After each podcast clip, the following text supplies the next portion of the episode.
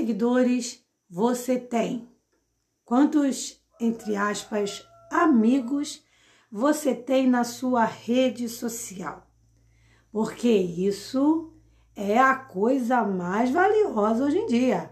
É a moeda de troca. Uma pessoa, para alguns, é, ou melhor, tem o seu valor determinado de acordo com o número de seguidores que ela tem. Ah, mas ela comprou seguidores. Isso não faz a menor diferença. A verdade é que uma discussão muito antiga continua sendo válida até hoje. Quem é o maior? Lá em Marcos, capítulo 9, no versículo 33, tem uma passagem que eu acho muito importante e interessante para tirar lição de vida. Lá diz assim: E chegou a Cafarnaum e, entrando em casa, perguntou-lhes: Que estáveis, estáveis discutindo entre vós pelo caminho? Bom, vamos relembrar lá a história toda?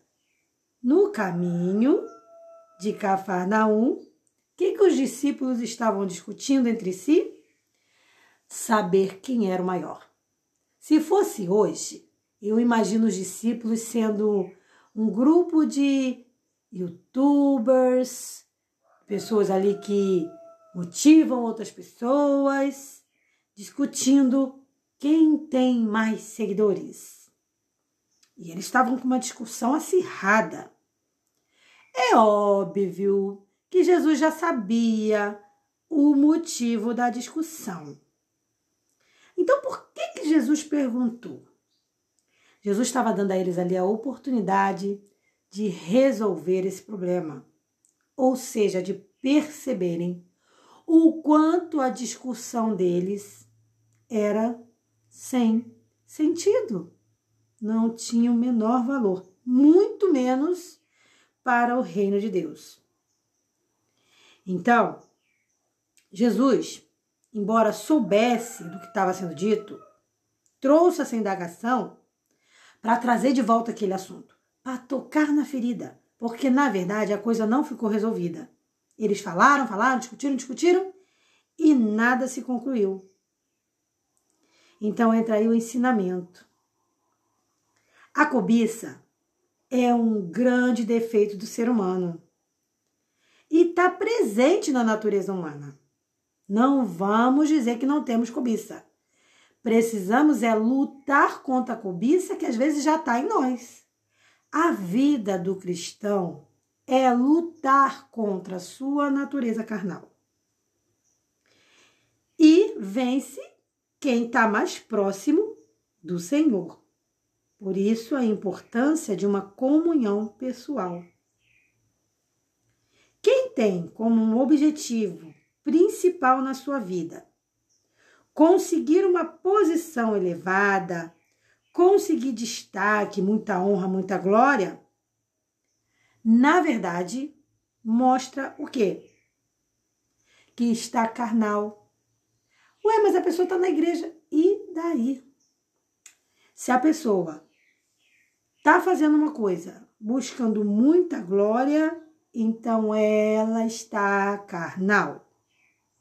É possível uma pessoa estar carnal, mesmo fazendo a obra de Deus?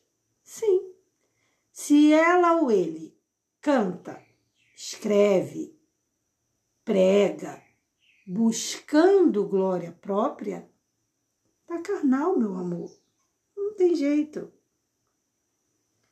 Então, assim, ao fazer a obra de Deus, uma coisa precisa estar presente: humildade, disposição em servir.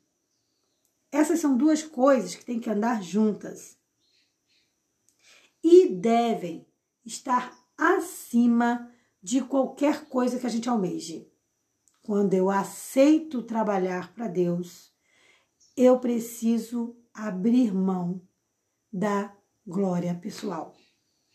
Difícil, né? Ainda mais nos tempos de internet. Como diz a Chiquinha, pois é, pois é, pois é, pois é. É difícil, meu amor, mas quem disse que seria fácil? Então, a nossa preocupação não tem que estar tá, quantas curtidas eu ganhei, quantos seguidores eu ganhei. Eu particularmente acho isso de péssimo gosto. Se eu fosse o Zuckerberg, a minha rede social seria justa. Todo mundo teria vez, porque ninguém veria o número de seguidores de ninguém. Ninguém saberia quando alguém deixasse de seguir. Ninguém excluiria ninguém. Olha que legal. Seria uma rede social bem mais social, você não acha? Ai, gente. Tem uma coisa que eu gosto muito de pensar. Esse podcast de hoje, como ele é bem pequenininho, eu vou finalizar com essa coisa que eu gosto muito. Toda vez quando eu me pego com um pouquinho de ansiedade, com um pouquinho de preocupação, ai meu Deus, será que vão gostar desse projeto? Ai meu Deus, será que eu estou agradando? Eu me faço uma pergunta que eu gosto de levar ela para minha vida.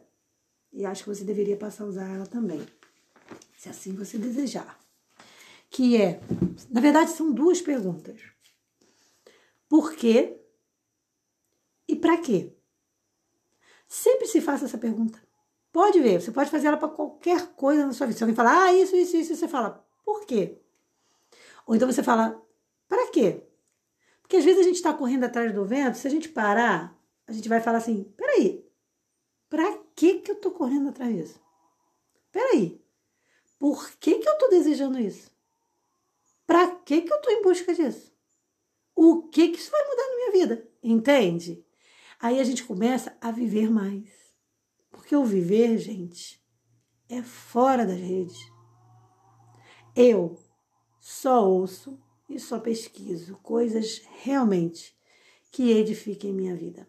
Sabe qual é a minha maior luta? No Twitter, por exemplo, é que eu tenho que ficar o tempo todo clicando naquele três botãozinho dizendo assim: esse post não me interessa. Porque eu tento a todo custo é, fazer aquele algoritmo, porque eu não sei se você sabe, a gente não está lidando com pessoas, a gente está lidando com robôs, com algoritmo. E entender que eu não quero aquela postagem, que eu não quero aquele tema. Então aparece assim, o cantor fulano falou mal de cantor fulano. Eu digo, isso não me interessa. Não quero ver isso. Aí ele diz, não vou mais mandar. Aí depois manda de novo. E aí eu vou lá e digo, não tenho interesse nesse post. Precisamos alimentar a nossa mente com aquilo que vem do alto, com coisas boas e agradáveis, com aquilo que realmente edifica. Pensa nisso junto comigo e tenha um dia very, very good. Se inscreve lá no meu canal. Pô, gente, tô louca para chegar a mil inscritos para ver se eu ganho um dinheirinho com o YouTube. Me ajuda aí. um beijo e até o nosso próximo podcast. Ó, só para não esquecer, dia 29 agora, domingo, às 19 horas no Facebook a gente tem uma live. Eu convido você, por favor, se puder compareça, porque vai ser bem legal, para falar sobre o lançamento do meu primeiro livro infantil, que eu achei lindo. Peço licença para achar lindo, que se chama Um Natal Fora do Normal. Gente, tá uma gracinha o material. Vocês estão super convidados, tá? Vou fazer uma live sobre o livro, eu e Silvio, meu esposo, dia 29 de outubro, no domingo, às 19 horas. Um forte abraço. No Facebook, tá? Um forte abraço. Paz.